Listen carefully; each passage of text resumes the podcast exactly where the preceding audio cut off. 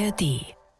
Mein Name ist Miguel Rubitzky und ich schließe diese Woche meine Tabs zu Gypsy Rose Blanchard. Mein Name ist Caro Worps und ich schließe diese Woche meine Tabs zu Nationalhymnen-Fails.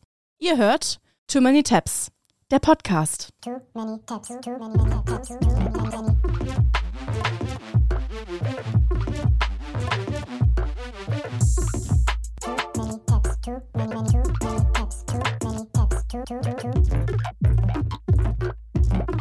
Hallo, ihr Menschis, hallo. Das hört mal ein kleiner Service-Einstieg an unsere HörerInnen, die sonst andere Podcasts zum Einschlafen hören. Und immer wenn dann Autoplay kommt und unser Podcast angeht, dann sind die ganz, ganz, ganz, ganz, ganz wach, weil wir immer so aufgeregt gackern und kreischen und lästern. Manchmal, manchmal auch nicht.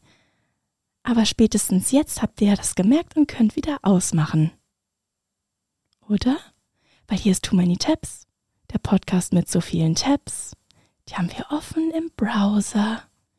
Und dann quatschen wir hier drüber und schließen die gemeinschaftlich in der ARD Audiothek.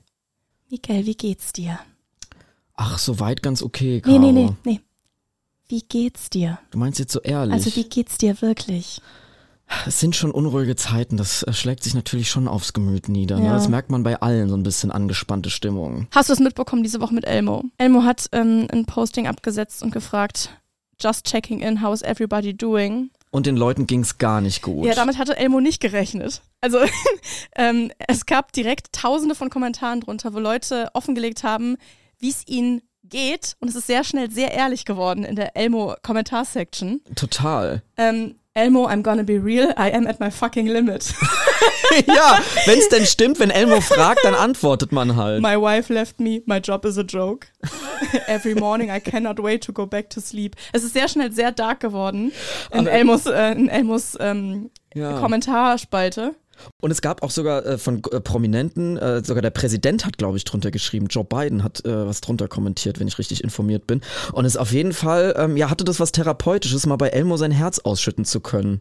War ganz gut. Total. Und ich habe gesehen, ich glaube gestern war das, da hat er auf Insta nochmal nachgefragt, beziehungsweise der Sesame Street Account hat Mhm. Ja. nochmal äh, Just Checking In, wie Ja. geht's euch?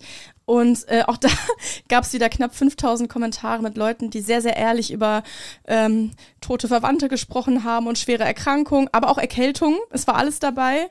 Ähm, It's tough being a parent. My fiance died of a heart attack.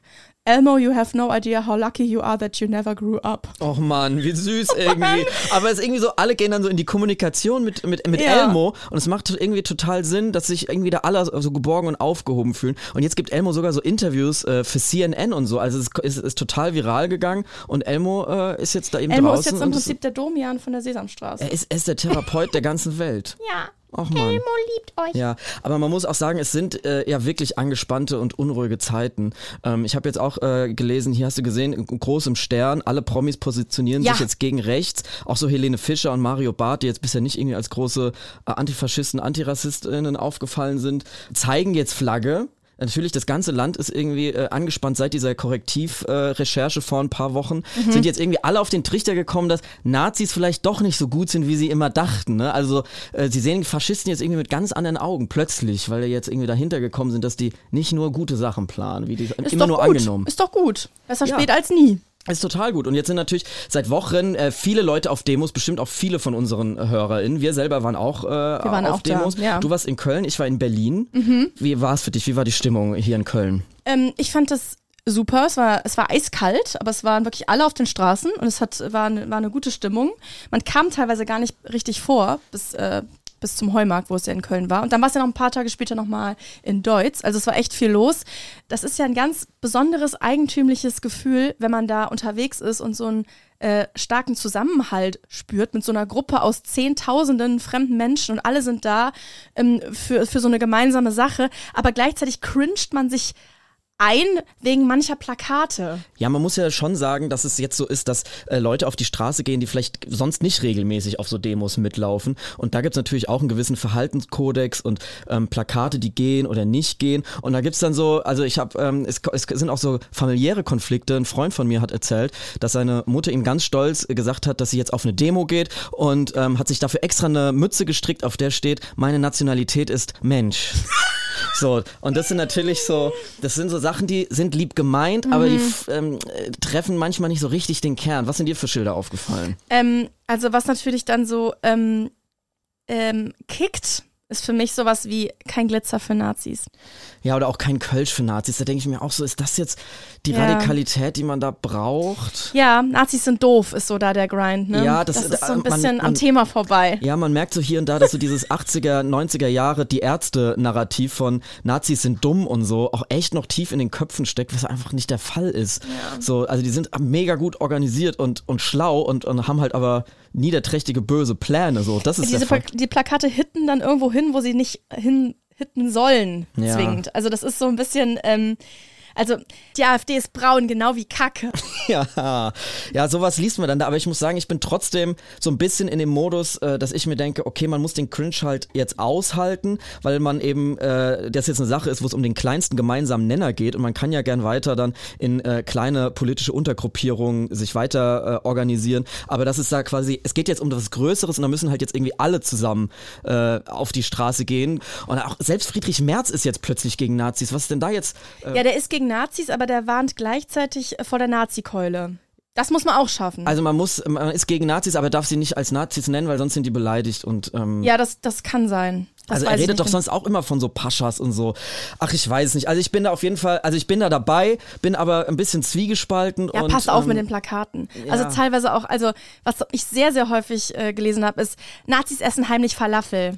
Ach ja. Don't do it. Ja, der auch so, ich bin Da äh, schafft man es gleichzeitig irgendwie gegen Nazis zu sein, aber so ein bisschen rassistisch. ja, ich bin gegen Abschiebung, weil sonst hab ich keinen Döner mehr. Ja, okay, genau. man, man gehört nur dazu, wenn man was kulinarisches irgendwie dem, Ja, Land beiträgt. Also what, denkt mal ein bisschen, bisschen nach, zwei Sekunden länger nachdenken. Ja, und auch so das, also das Klischee, was auch so Bildzeitungen ganz gerne bedient, wenn es dann um, um, um in irgendeiner Form migrationsrelated Themen äh, geht, sofort die Vorsilbe Döner äh, vor alles stellen. Und wenn man selber auf das Plakat dann schreibt, naja, AfD-Verbot, weil ich Döner mag, ist kein guter Take. Ist überhaupt kein guter Take. Ich war in Berlin auf einer Demo und habe mir da auch äh, die Reden angehört und der erste Redner wurde immer von den Gesängen unterbrochen aus der Menge und meinte dann, ähm, danke für die Rufe, aber wir haben einen straffen Zeitplan. das fand ich auch einen geilen Modus. Auch so sehr deutscher Protest. Ja. Also, ja, gegen Faschisten und gegen Nazis, aber wir müssen bitte in der Zeit bleiben. fand ich auch äh, ganz lustig. Ja. Ja. also ich muss sagen, ich bin da schon on fire. Ich finde es gut, dass das jetzt Ja. äh, alles passiert, aber ich weiß auch immer noch, wir sind in Deutschland und ich bin so ein bisschen zweifelnd on fire, sage ich mal. Also ich traue Ja, dem Braten noch nicht und ich hoffe natürlich, dass aus dieser Stimmung jetzt mehr passiert als diese Demos, denn das ist ja im besten Fall nur der Anfang und da muss irgendwie noch mehr draus passieren und ähm, ja, werdet aktiv, sage ich So mal. ist es. Und bitte schreibt nicht Lillifee statt AfD auf eure Plakate. Das war das Genau. Schlimmste, was ich gesehen habe. Cringe gegen rechts. Okay, dann gehen wir mal an unsere Tabs. Ich kam aufs Thema Nationalhymnen, weil am Sonntag ist ja Super Bowl. Endlich wieder Super Bowl, Bro. Wusste ich natürlich. Ich bin natürlich großer Super Bowl Ja, Fan. wir sitzen da immer nachts äh, jeweils mit einem Eimer Chicken Wings und Wodka Energy vorm Fernseher Genau. und geben uns das komplett von vorne bis hinten. Wie findest du das ganze Taylor Swift Football Game aktuell? Ich bin nicht so wahnsinnig drin. Ich habe nur diesen Kuss mitbekommen. Du müsstest mich ein Ja, bisschen abholen. ein Was ist da, was ist los? Ja, für alle, die in diesem Moment äh, aus dem Koma erwachen und es nicht mitbekommen haben, Taylor Swift datet Travis Kelsey. Der spielt für die Kansas Chief, der spielt für die Kansas City Chiefs, die dieses Jahr im Super Bowl ähm, sind. Und er spielt auf der Position des Tight End. Miguel, kannst du mal kurz erklären, was ein Tight End ist? Ähm, ja, das ist, wenn man, wenn man so ein sehr festes Ende hat. Genau. Tight End. Genau. Und ähm, ich frage mich, ob die ganzen äh, Football-Fans das jetzt überhaupt cool finden, dass da so viel Aufmerksamkeit drauf liegt wegen Taylor oder ob die das richtig scheiße finden. Ich denke mir, das ist vielleicht so wie für mich, wenn Leute so Harry Potter gucken, nur um Robert Pattinson einmal kurz zu sehen. So stelle ich, so stell ich mir das in etwa vor. Da kann ich jetzt lachen, weil ich es verstehe. Und das verstehst jetzt. Woo, Harry Potter Gags. Wieso macht äh, Taylor Swift denn nicht die äh, Halbzeitshow Ja, das dieses ist vielleicht Mal? dann zu viel des Guten. Fände ich auch, dann wäre sie echt omnipräsent. Die ist quasi ja schon der Star. Äh, Ascha ist dieses Jahr. Ja. Ähm, Halftime-Show. Das, das äh, ich, Main mit. Act. ich interessiere mich natürlich nur für die Halftime-Shows. Ja, ja. Also was ist mit dem Spielen, da bin ich, ähm, also für Halftime-Show und die äh, veganen Hotdogs, da bin Ja, ich also wir am kennen uns Start, aber- extrem gut aus mit Football, das hat man jetzt ja gemerkt. Und ähm, ja, und uns interessiert am Rande dann auch die Halftime-Show. Und genauso sehr interessiert mich aber immer die Performance der Nationalhymne und ganz generell Performances von Nationalhymnen, weil what a pressure. Also ich finde es ein wahnsinnig spannender Aspekt, ähm, den wir uns so als Menschheit überlegt haben.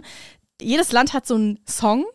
Jedes Land Mhm. hat ein Lied. Das ist das Lied von unserem ganzen Land. Schon irgendwie verrückt, wenn man drüber nachdenkt, dass man sich da auf einen Song committen muss. Der auch nie Land. geupdatet Für wird. immer. Ja, es ist nicht wie beim geupdatet. ESC, dass du da jedes Jahr irgendwas Neues mal in den Ring wirfst. Das fände ich ein geiles Konzept. Also jedes Jahr eine neue Hymne. Ja, und bei diesen Großveranstaltungen wie Super Bowl oder Länderspiele oder Vereidigungen oder so, wo wirklich das halbe Land beziehungsweise teilweise die halbe Welt vorm Fernseher sitzt und das sieht und die wollen jetzt alle das Lied von ihrem Land hören, da ist schon enorm Druck auf dem Kessel. Ja klar, dann stehen mal. die dann da immer so, Oh, say, can you see by the light? Wie kannst du den Text What weiter? so proudly we have and the twilight's last gleaming. Wir haben sehr gutes Whose Feedback. broad stripes and bright stars. Okay, können wir weitermachen? Ja. Wir haben äh, sehr gutes Feedback bekommen bei der Weihnachtsfolge, als wir gesungen haben. Das haben die Leute geliebt. Wir dachten, wir nerven. Ja, wir haben uns, wir haben uns geschämt, aber ich habe noch nie so viele Nachrichten bekommen. Singt bitte mehr. Ja. Das war für euch. Genau. Also, umso spannender und faszinierend finde ich, wenn da was schief geht. Weil wie öffentlich kann man sich blamieren, sage ja, ich mal. das ist das große Scheitern. Also ähm, es ist mit Anlauf Mhm. eine sehr schwere Situation und da kann ja mächtig äh, was in die Hose gehen. Und vergessen natürlich ähm, in Deutschland der Auftritt von Sarah Connor in der Allianz Arena 2005.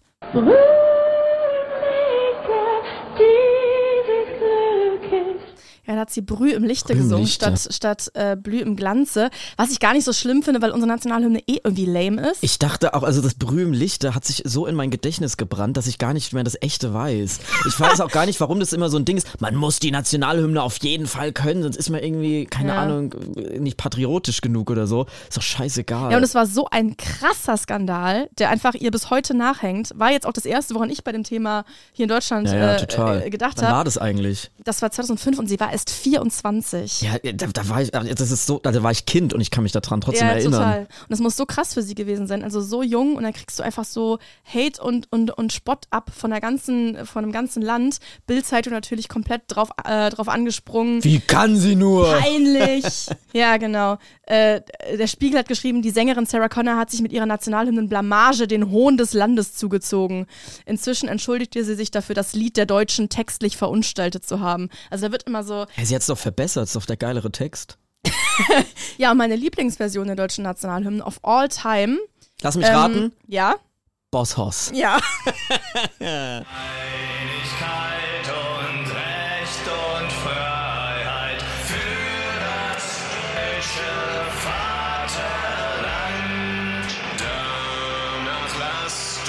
Ja, Da sind so viele Layer dabei. Es sind Deutsche als Cowboys verkleidet, die die deutsche Nationalhymne das singen. ist die verbotene vierte Cowboy-Strophe der deutschen Nationalhymne. Die kam gar nicht gut an und ich check gar nicht warum. Naja, aber das beweist, dass in Deutschland alleine nationalhymnenmäßig alles möglich ist. Und in den USA bewegen wir uns da jetzt natürlich nochmal auf einem ganz anderen Level. Ein ausgeprägter Patriotismus trifft auf sehr viel Budget, trifft auf sehr viel internationale Star Power, also eigentlich alles da, was man braucht. Und dann hast du natürlich noch diesen unfassbaren Pathos mit irgendwelchen Kampfjets, die durchs Bild fliegen und Nationalfarben am Himmel und allem Pipapo. Und da habe ich jetzt nochmal anlässlich des Super Bowls einen kleinen Deep Dive gemacht. Wobei eigentlich musste ich gar keinen Deep Dive machen, weil das sind hauptsächlich YouTube-Videos, die ich mir sehr regelmäßig anschaue, weil sie mich so faszinieren. Ähm, und würde da einfach mal reingehen mit der Mother of All Nationalhymnen-Performances beim Super Bowl 1991. Natürlich Whitney Houston. Und das ist ein Whitney Houston. Whitney Houston. Und das ist eine so absurd gute Performance. Ich finde, das wirkt fast schon unmenschlich, wie man einfach dort steht. Sie steht da so Hände hinterm Rücken und lächelt so und es kommt so aus, aus ihr raus und es ist krass, wie man einfach so singen kann.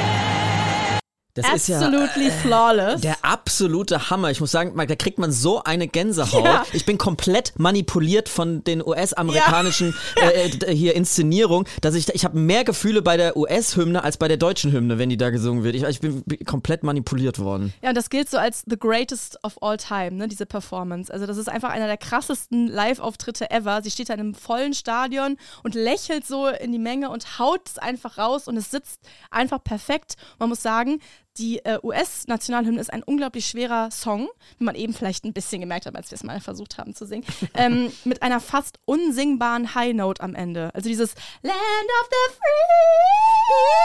Das ist, das ist so schwer ähm, zu singen. Hier versucht es Pink.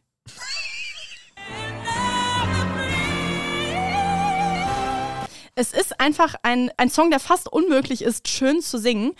Und äh, Whitney Houston hat es ja einfach komplett genailt. Also es ist wirklich eine sehr, sehr gute Performance. Und dann gibt es jetzt einige Performances, wo ähm, KünstlerInnen versuchen, da jetzt nochmal so eine eigene Note äh, aufzudrücken. Und da habe ich meine Liebsten jetzt nochmal rausgesucht für heute. Eine Honorable Mention geht noch an Steven Tyler.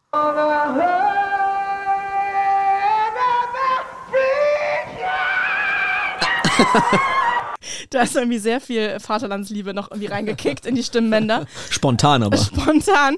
Ähm, aber mein All-Time-Favorite ist natürlich die Version von Fergie. Eigentlich auch kein Geheimtipp, hat 27 Millionen Klicks. Ist iconic. Sie hat die Hymne performt bei einem Basketballspiel 2018, nämlich dem NBA All-Star Game. Also es sind sehr, sehr viele Starspieler dort vor Ort. Die Halle ist voll. Spot of Fergie, die Sängerin der Black Eyed Peas, wie wir wissen. Und sie entscheidet sich ja für eine für eine sexy Version äh, des Star Spangled Banner, was irgendwie eine weirde Entscheidung ist, finde ich, so im Kontext von Nationalhymne. Also es ist sexy und slow jazzy und äh, auf jeden Fall unique. Oh,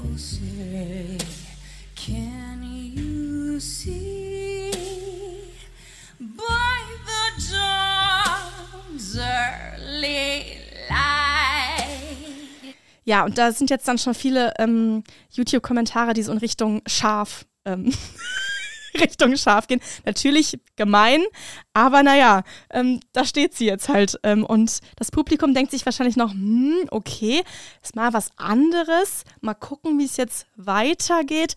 Und es geht auch weiter.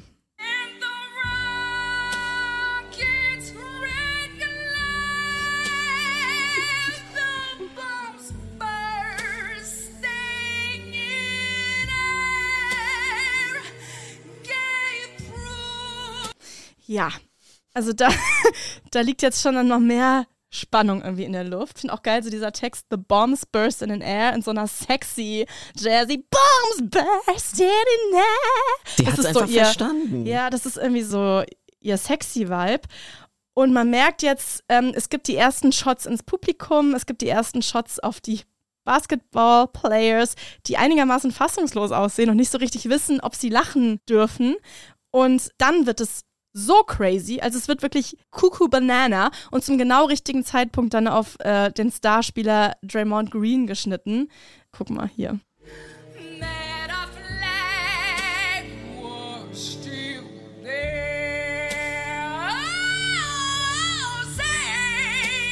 Oh, Oh nein, sie sind alle ganz peinlich berührt. Betretene Blicke. Hammer. Es ist nicht Part auf den, der normalen Lyrics. Jetzt müssen alle lachen Oh nein. und Grande Finale. Jimmy Kimmel? Der war auch Steht da. da auch noch? Der war auch da.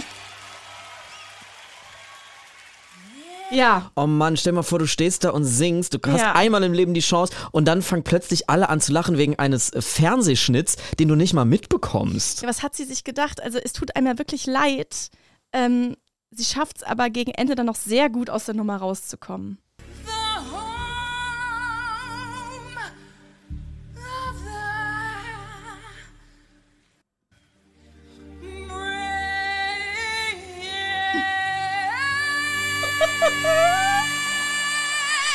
Pass auf jetzt. Let's play some basketball! Es fehlt eigentlich nur noch, dass sie noch so ein Rad schlägt, wie bei dieser Good Morning America Performance. Und vor allem, als wäre nichts gewesen, let's play some Basketball! Das ist aber eine gute, gute Möglichkeit, aus einer peinlichen Situation rauszukommen. Kann man immer sagen. Kann man, kann Auf man jeder Party, sagen. wenn irgendwie das Gespräch unangenehm wird und der Gegenüber irgendwie anfängt von seinem Kleingarten zu reden, dann sagt er, Let's play some basketball! Und ciao. Und tschüss. Ja, das war mein, meine kleine Empfehlung für, für diese Woche. Einfach nochmal in Erinnerung schwelgen ähm, bei den größten National Anthem Fails oder auch Golden Moments, je nachdem, wie man es nehmen will. Dann gehen wir mal an meine Tabs.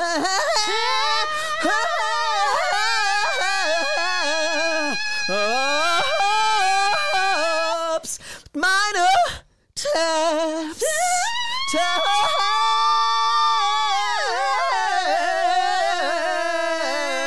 Tabs. Tabs.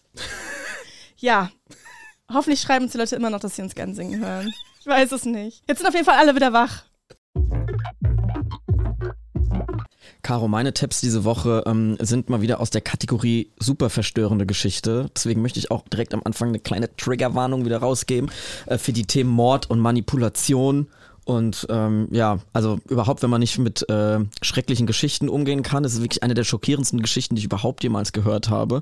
Also wenn ihr mit sowas nicht gut umgehen könnt, dann ähm, macht Auch jetzt beim, aus. Thema, auch beim Thema Krankheit und psychische Genau. Krankheit kann man vielleicht noch ergänzen. Genau, und wenn ihr 15 seid, dann könnt ihr gern weiterhören. Wenn ihr jünger seid, dann ähm, macht ihr jetzt besser auch aus, weil es wirklich eine, äh, wirklich eine gruselige Geschichte ist. Und zwar haben bestimmt viele mitbekommen, äh, weil es wirklich im Internet äh, seit ein paar Wochen rauf und runter besprochen wird. Es ist die Geschichte äh, einer jungen Frau namens Gypsy Rose Blanchard, eine Person aus den USA, die mit zwölf Jahren nach dem äh, Hurricane Katrina nach Springfield, Missouri gezogen ist und eigentlich ein scheinbar normales Leben geführt hat für die Außenwelt, gemeinsam mit ihrer äh, Mutter. Caro, hast du das irgendwie äh, schon, schon mitbekommen? Bist Klar. du ein bisschen mit dem Thema drin? Ich habe es auch voll mitbekommen. Bei mir sind irgendwie seit Wochen sämtliche Timelines voll mit dem Thema. Ja. Ähm, da ja Gypsy Rose Blanchard aktuell aus dem Gefängnis entlassen wurde. Genau. Die ganze Vorgeschichte erfahren wir jetzt wahrscheinlich äh, in Genau. deinen Tabs. Aber deswegen ist es gerade super präsent und ich habe mich da auch ein bisschen äh, reingelesen in diesen Fall und das ist wirklich äh, ja eine krasse Geschichte. Es ist also wirklich eine super krasse Geschichte. Du hast gerade schon äh, gesagt, sie ist aus dem Gefängnis rausgekommen. Und wie sie da überhaupt reingekommen ist, das äh, erzähle ich jetzt nochmal für die, die es nicht mitbekommen haben. Also wie ich gerade schon gesagt habe, musste Gypsy Rose Blanchard mit zwölf Jahren umziehen wegen äh, dieses Hurricanes und ist gemeinsam mit ihrer Mutter eben in eine neue Nachbarschaft gezogen. Und es schien für die NachbarInnen so, als hätte die Mutter eine wunderbare Beziehung zu ihrer Tochter. Sie hat sich für sie aufgeopfert und gepflegt, weil es den Anschein machte, dass Gypsy Rose Blanchard ähm, todkrank sei und zwar chronisch. So, also sie hatte keine Haare, sie war in einen Rollstuhl gefesselt, all das. Ähm, waren viele Zähne, glaube ich, da zu dem Zeitpunkt auch schon ausgefallen. Genau, also es machte den Anschein, als wäre sie eine komplett kranke Person und das Ganze wurde auch so in der Öffentlichkeit von den Medien mitbegleitet. Also es wurden Spenden gesammelt, ähm, sie haben irgendwie ihr Haus äh, gespendet bekommen. All das. Die Mutter hat sie nach außen hin, glaube ich, teilweise als leukämiekrank geframed. Genau. Teilweise auch waren andere Krankheiten ein irgendwie auch noch. Herzfehler, die Magensonde musste entfernt werden, sie hatte keine Haare auf dem Kopf, ähm, sie durfte nicht raus, weil die Mutter gesagt hat, jede Ansteckung mit einem Virus könnte lebensgefährlich sein. Also das ganze soziale Umfeld von diesem Kind beschränkte sich auch nur auf die Mutter. So, und es war eben so, dass alle so berührt waren von diesem Schicksal, dass keiner irgendwie hinterfragt hat, ob da was nicht stimmen könnte, bis zu einem Moment, äh, und zwar in einer Nacht im Jahr 2010, da war es so, dass mitten in der Nacht äh, Gypsy Rose äh, bei einem Nachbarn geklingelt hat und gefragt hat, ob er sie ins Krankenhaus fahren kann. Und er war verwundert, weil Gypsy Rose eben vor ihm stand und gar nicht im Rollstuhl war. So, und trotzdem hat er sie zurück zur Mutter gebracht, die ihm dann erzählt hat, dass sie jetzt neu ein paar Schritte gehen kann und es wäre so ein krasser Fortschritt und sie bemühen sich so und ähm, es wurde nicht weiter hinterfragt, was hinter dieser Geschichte stecken könnte ähm, und äh, wurde einfach so hingenommen, diese Geschichte, die die Mutter erzählt hat. Aber tatsächlich war es so, dass Gypsy Rose Blanchard gar nicht wirklich krank war. Sondern eigentlich kerngesund, Genau. hätte sie nicht ihr Leben lang Medikamente bekommen. zum Beispiel Leukämie-Medikamente. Ich glaube, von denen kam irgendwie auch kam äh, Haarausfall und Zahnausfall.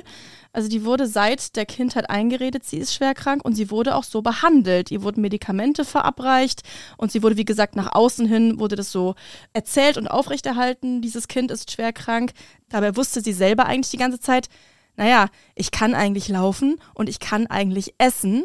Und sie hat es dann irgendwann angefangen zu hinterfragen. Genau, als sie dann so in die Pubertät gekommen ist etwa. So, also es war wirklich so, dass diese Mutter das komplette Umfeld inklusive Ärztinnen, der Polizei und dem Kind selber so manipuliert hat, dass alle dachten, sie wäre krank und dass sie echte Medikamente bekommen hat, sodass dieses Kind tatsächlich krank wurde. Sie ist so künstlich ernährt worden, also wirklich mit allem Wirklich, Pipapo, genau. obwohl sie eigentlich wusste, Sie wurde operiert. sie wurde, das, das ist, finde ich, auch noch eine krasse Sache, die wurde mehrfach unnötig operiert. Also es ist wirklich komplett absurd, Mhm. wie die Mutter das geschafft hat, indem sie dann wirklich die, die Ärztinnen auch äh, regelmäßig gewechselt hat, immer in unterschiedliche Krankenhäuser gefahren ist. Ähm, also sie hat wirklich alles getan, äh, damit es keiner merkt. Und sie Mhm. hat dann den Ärztinnen irgendwelche Lügen aufgetischt und dabei dem Kind ähm, die Ohren zugehalten, damit die das gar nicht mitbekommt, Mhm. was die mit den Ärztinnen bespricht. Das ist ja dieses sogenannte Münchhausen-Stellvertreter-Syndrom. Genau.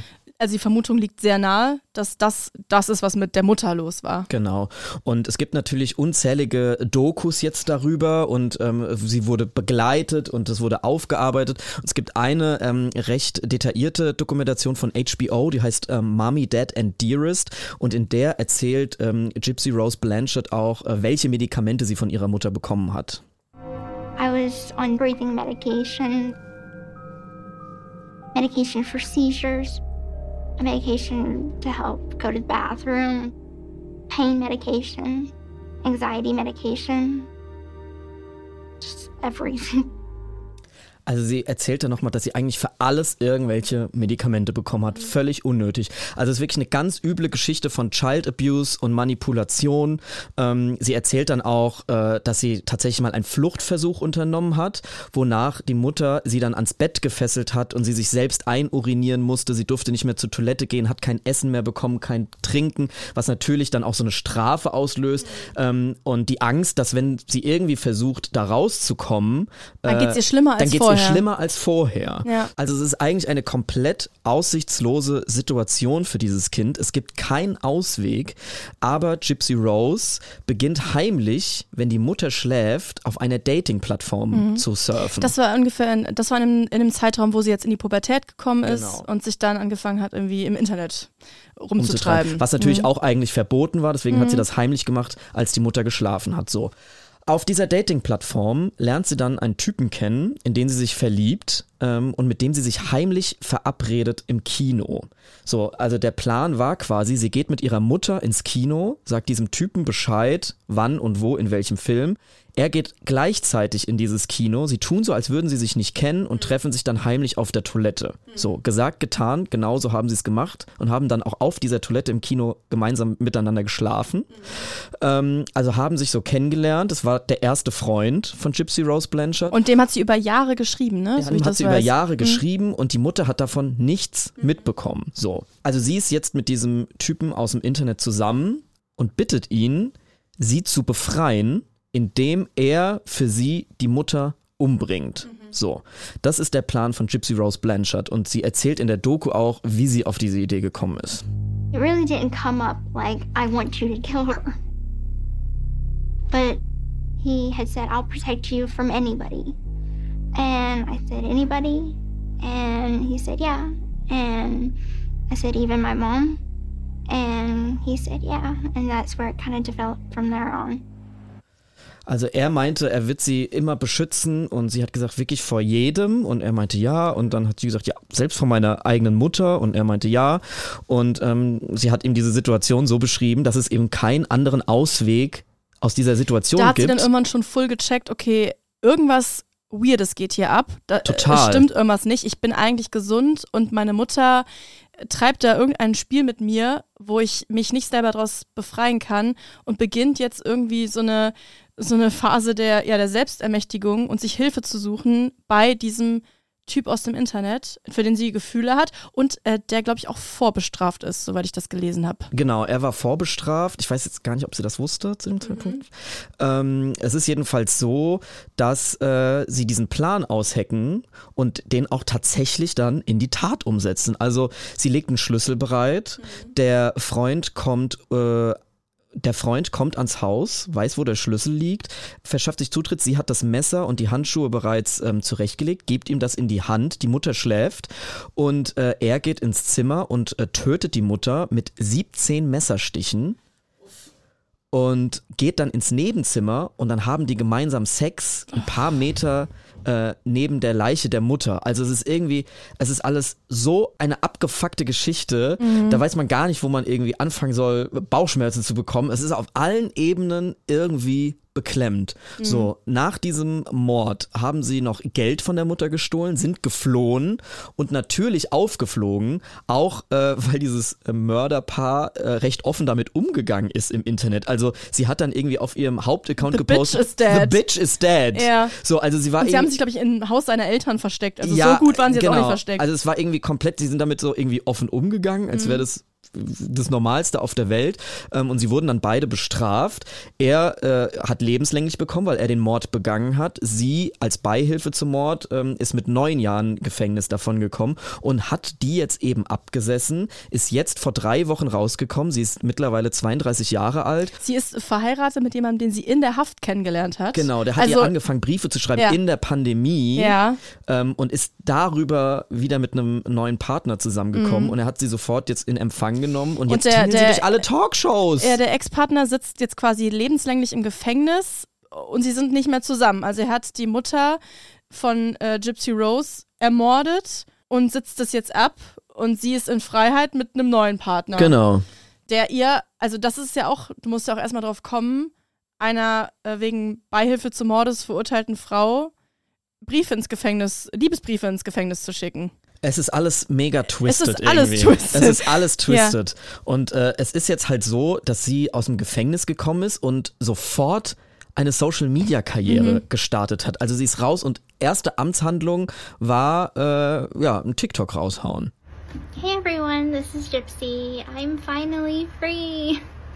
Um, I just want to send a quick video to thank everyone for the massive amount of support that I've been getting on social media.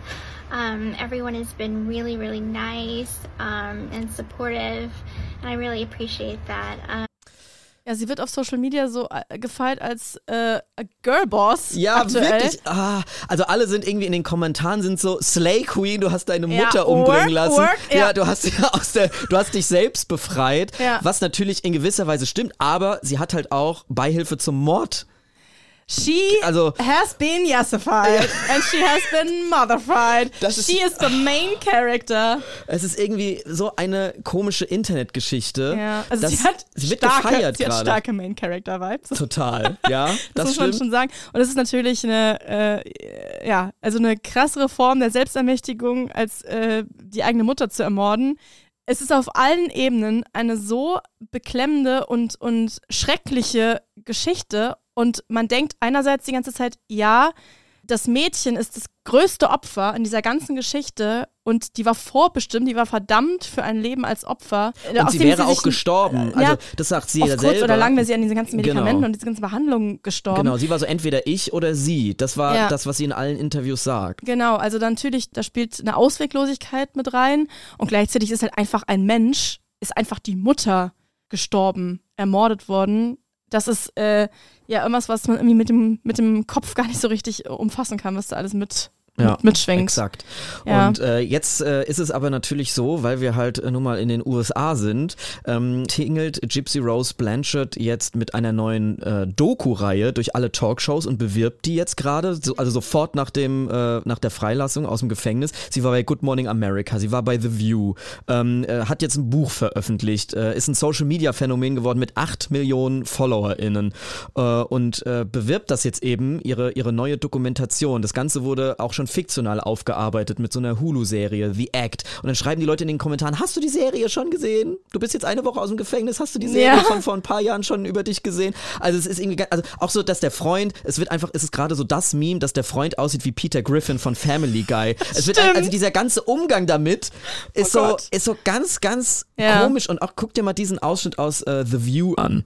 You know, um, if there is someone out there watching right now, please listen to me, heed my words, that you are not alone in, in, in this, you know, situation. There are other ways out. Um, I, did, I did it the wrong way.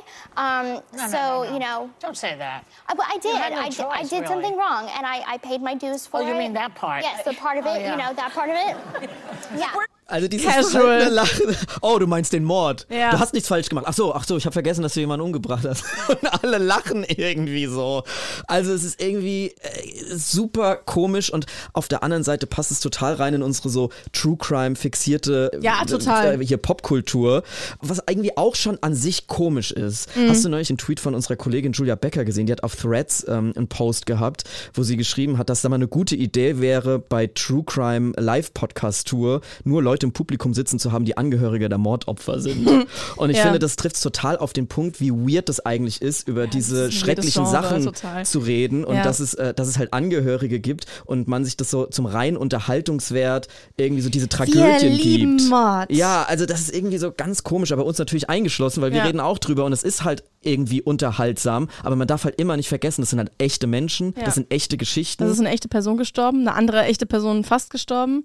Es ist ein super schlimmer und deswegen halt irgendwie auch ähm, äh, faszinierender Fall, weil der halt so fassungslos macht, äh, was da wirklich passiert ist und was jetzt gerade im Internet drumherum passiert. Aber natürlich sollte man da nicht vergessen, dass man da einen Mord und schwere Verbrechen irgendwie abkultet. Genau, also man sollte sich ja jetzt nicht unsensibel einfach nur wegen des Unterhaltungswerts an solchen Fällen ergötzen und zur bloßen Unterhaltung aufbereiten und sich das anhören, sondern immer so ein bisschen auch ja darüber nachdenken. Ja, also ist auf jeden Fall eine super twisted Geschichte. Äh, Ich habe natürlich die Dokus und so alle geguckt und war da auch jetzt tagelang in dem Rabbit Hole, aber bin jetzt auch froh, das zu schließen, weil ähm, das keine guten Gefühle ausgelöst hat. Also keine eindeutigen Gefühle ähm, kann man dazu irgendwie entwickeln. Ich möchte da jetzt auch gar nicht jetzt die Situation bewerten. So, man kann, keiner kann nachfühlen, was die durchgemacht hat. Ähm, aber deswegen schließe ich jetzt die Tabs zu diesem Thema. Wenn ihr zu Hause offene Tabs habt, Rabbit Holes, in die ihr euch eingebuddelt habt, dann teilt die doch gerne mit uns. Ihr könnt uns erreichen per Mail zum Beispiel unter too many ndr.de. Oder ihr schreibt an unsere Social Media Kanäle, da heißt du at Caro Wops und ich at Miguel R aus A. So heißen wir. Alles klar. Dann würde ich sagen, ähm, haben wir die Tabs erfolgreich geschlossen für diese Woche und sehen uns nächste Woche wieder mit neun in der ARD Audiothek. Bye. Goodbye. Wow, wow,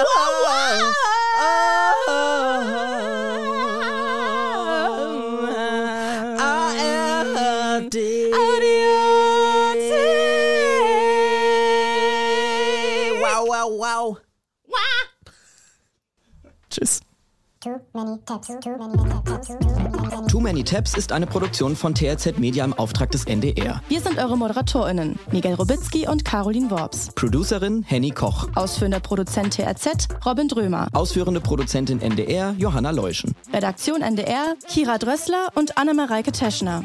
Musik, Joel Delato. Neue Folgen gibt es immer mittwochs in der ARD Audiothek und überall da, wo es Podcasts gibt. Too